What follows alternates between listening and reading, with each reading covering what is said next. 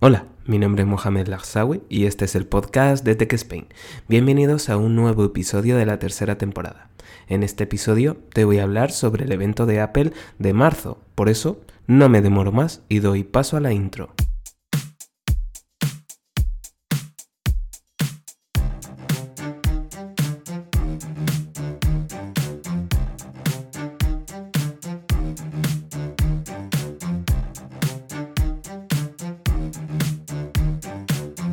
De marzo de la compañía Apple es algo que se está convirtiendo en una normalidad, ya que dado que Apple no va al CES de Las Vegas ni al Mobile World Congress de Barcelona, lo que él hace es lanzar un e-, evento en el mes de marzo en el que siempre nos sorprende con algo, y aprovechan para sacar accesorios propios de la primavera-verano.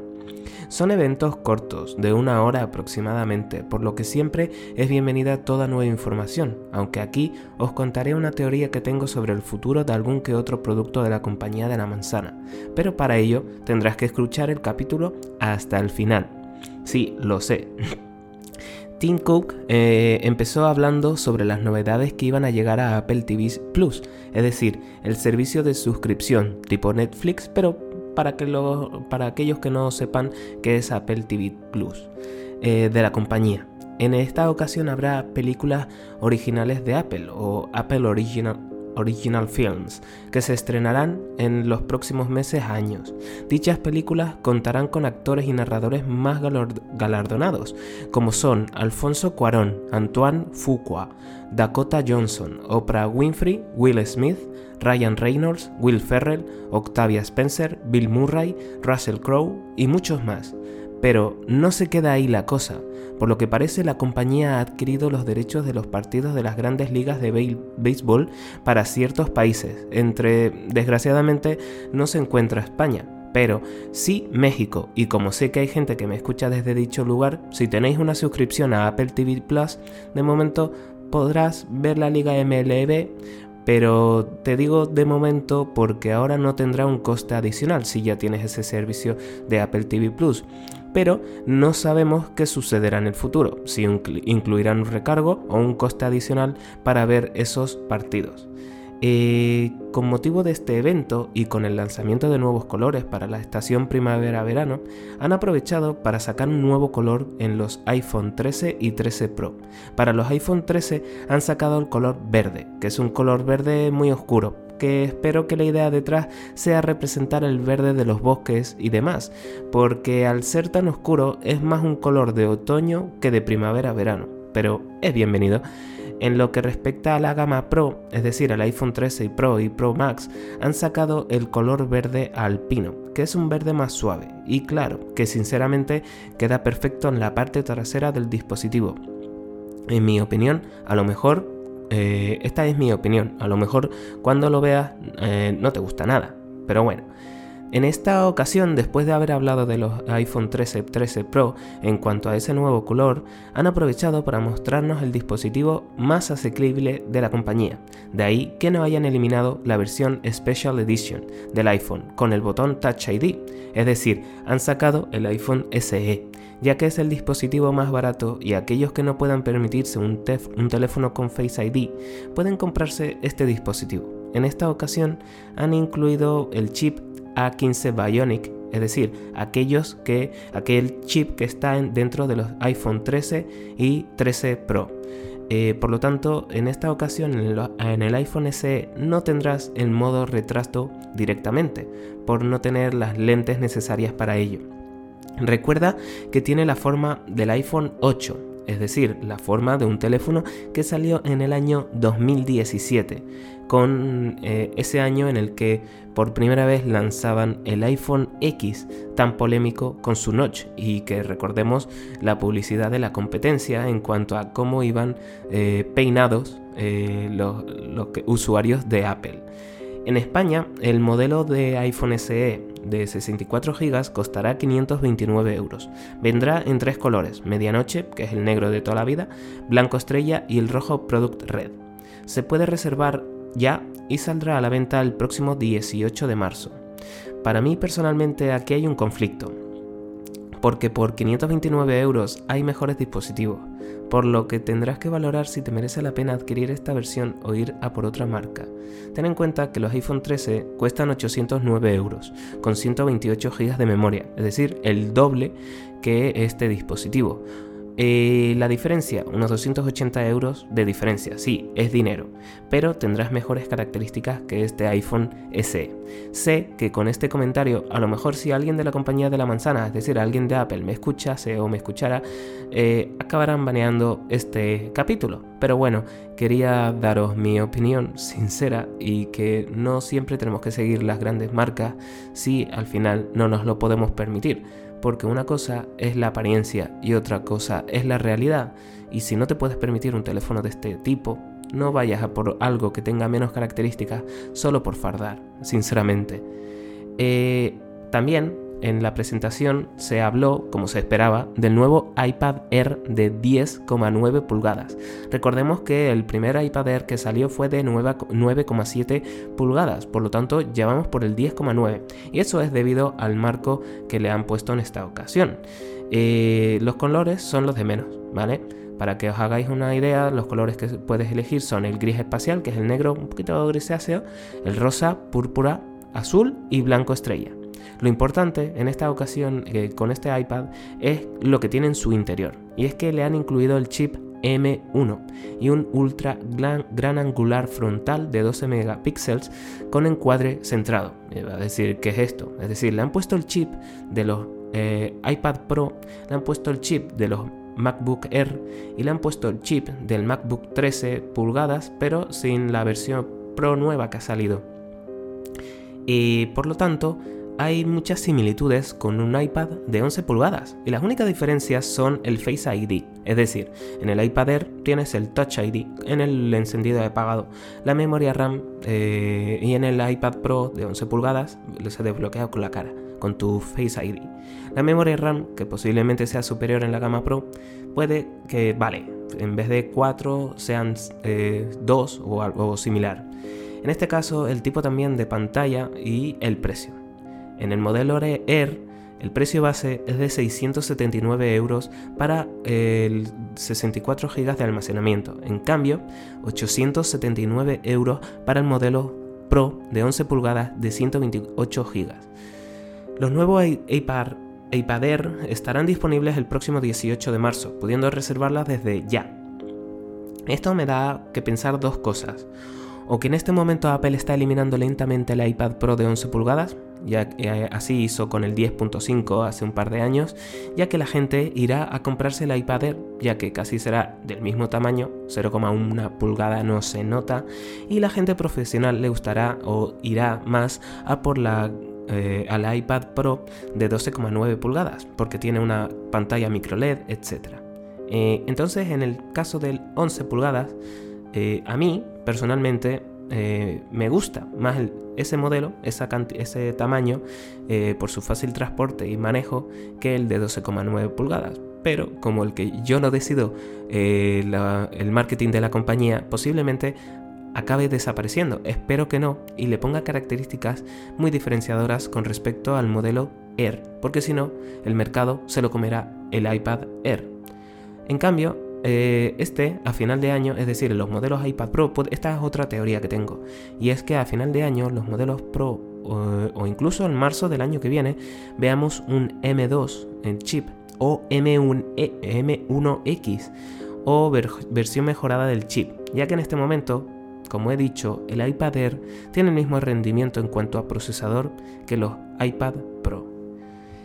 Bueno, eh, es mi opinión, ¿vale? A lo mejor estoy equivocado o a lo mejor no, y es un rumor que está ahí y que nos lo han dejado ver en este evento, pero que nadie se ha percatado.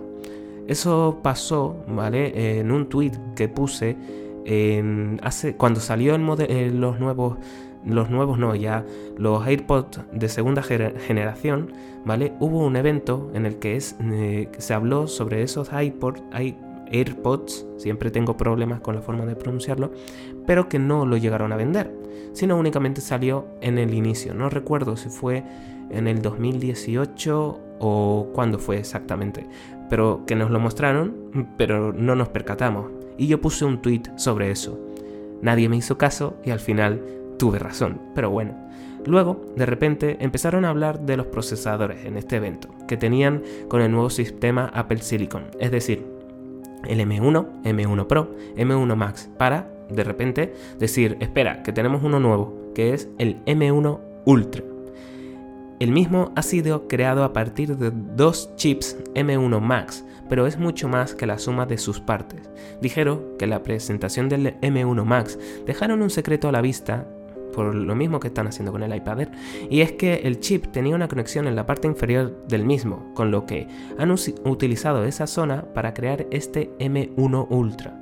Con él podrás tener memoria RAM de hasta 128 GB. Con este chip se podrá eh, reproducir hasta 18 secuencias de vídeo ProRes, eh, un tipo de codec de alta resolución para profesionales, ¿vale? 422.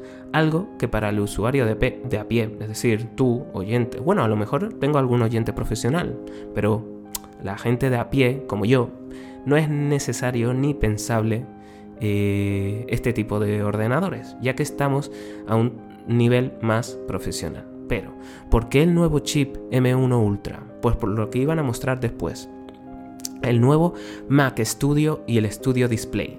El Mac Studio es un Mac mini más ancho, como si hubieran cogido dos Mac mini y los hubieran puesto uno encima del otro. Es tan ancho por toda la potencia que puede tener en su interior, dejando una parte importante para los ventiladores, claro, está, es decir, la mitad del dispositivo eh, está el tema del hardware y la otra mitad es únicamente para los ventiladores. También, además de que tenga 128 GB de RAM, podrá tener hasta 8 TB de almacenamiento SSD, por lo que no tendrás que estar con discos duros externos ni ni NAS ni similares.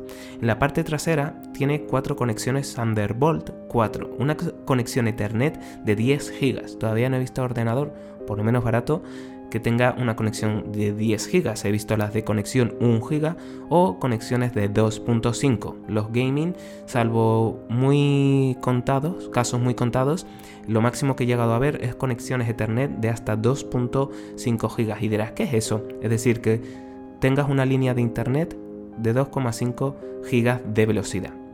Eh, dos conectores, pero eso, además de eso, no solo tienes que tener el conector en el ordenador, tienes que tener un router que esté adaptado a tal eh, hasta el puerto y tienes que tener una conexión específica, es decir, de esa velocidad. No puedes tener una conexión de 2,5, tener un router de 2,5 y después tener una conexión de fibra, por ejemplo, de 100 megas, ¿vale? No, no te va a servir gastarte todo ese dinero para tener, es solo para aquellos casos en los que tengan una conexión de 1 giga, 10 gigas, etcétera, ¿vale?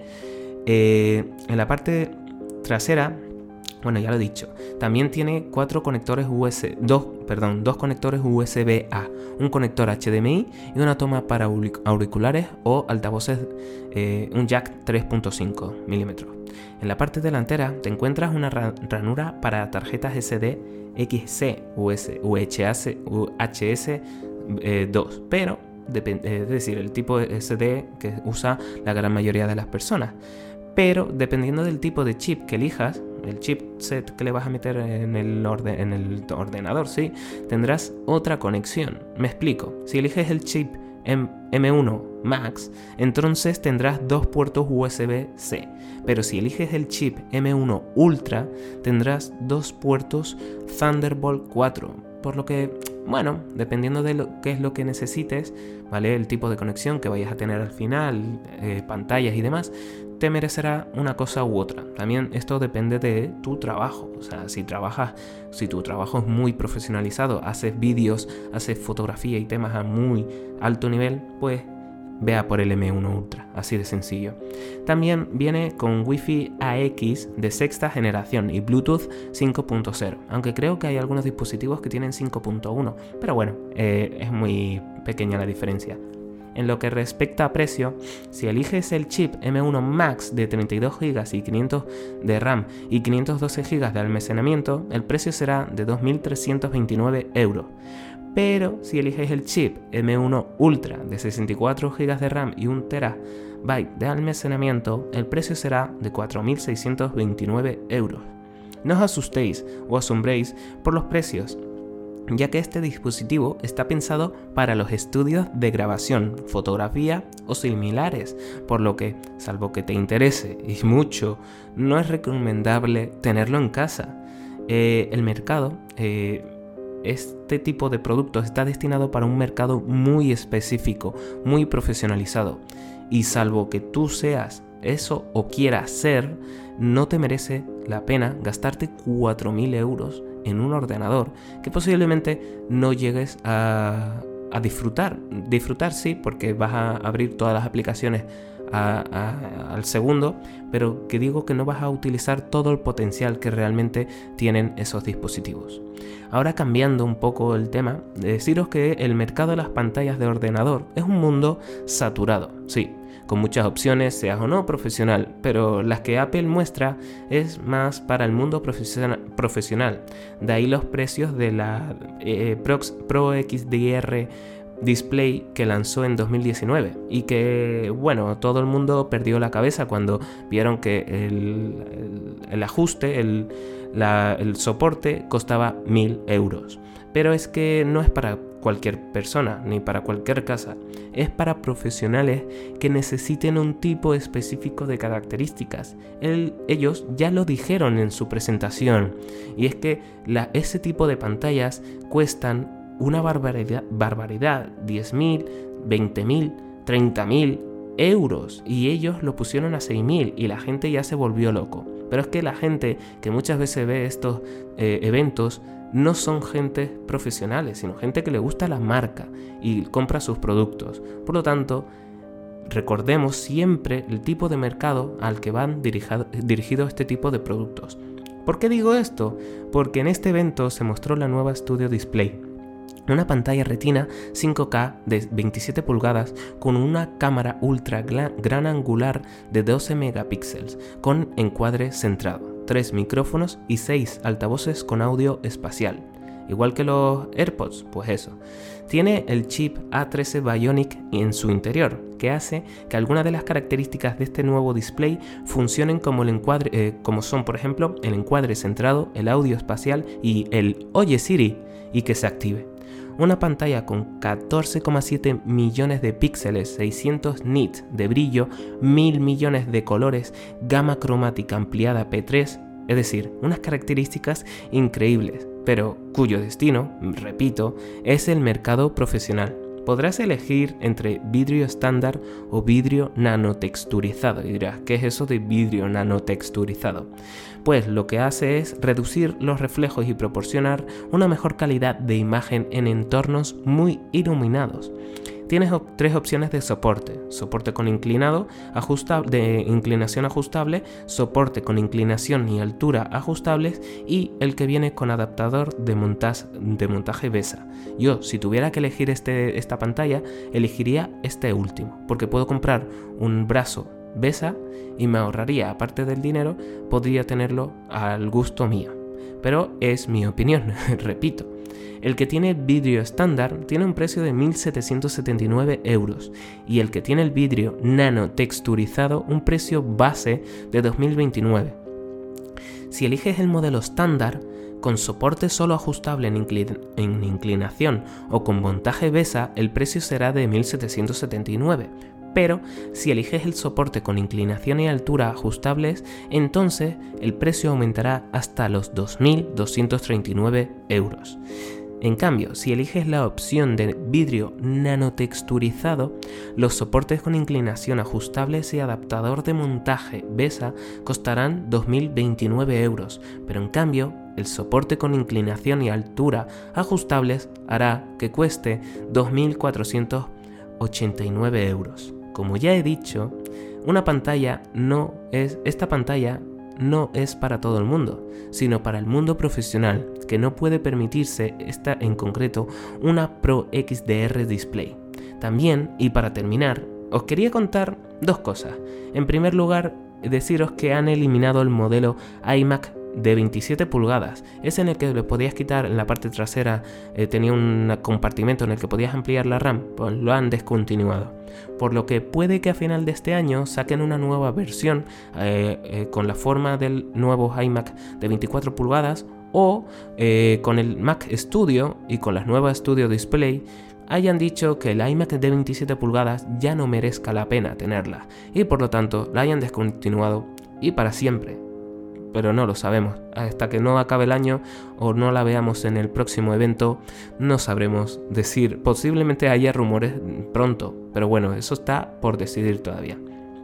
En segundo lugar, eh, han dejado en el tintero, ¿vale? Porque cuando quedaba, cuando terminó de hablar de la Studio Display y un vídeo promocional, dijeron lo siguiente: eh, hay un nuevo posible Mac Pro, pero que esto será cuestión de otro evento. ¿Será la conferencia de desarrolladores de junio? ¿Será en octubre? No lo sabemos, pero sí lo averiguaremos. Por lo tanto, bueno, aquí hasta, el, eh, hasta aquí el capítulo de hoy. Espero que te haya gustado. Si quieres saber más sobre tecnología, sígueme en Instagram y Twitter. Tan solo tendrás que poner en el buscador Tech Spain y te saldrá. Ahí te informaré de todo lo que vaya sucediendo en mi podcast. También deciros que he creado un servidor de Discord para que estemos más en contacto. Por ello, te dejo el enlace en la descripción y en mi Twitter e Instagram. Te espero en el próximo episodio aquí, en el podcast de Tech Spain. Hasta otra.